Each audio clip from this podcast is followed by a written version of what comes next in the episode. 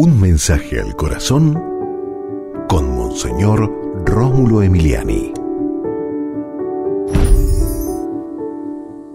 Jesús nunca bajó la cabeza ante ningún poder de este mundo.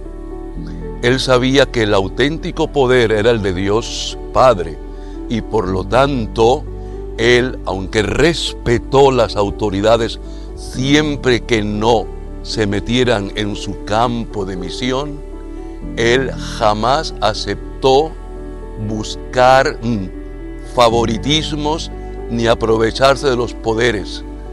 Padre Santo, en el nombre de Jesús te pedimos que nosotros, como cristianos, respetemos siempre toda autoridad, pero que nunca bajemos la cabeza ante ningún poder del mundo y nunca jamás aceptemos ser manipulados. Amén. Y recuerda, con Dios eres invencible.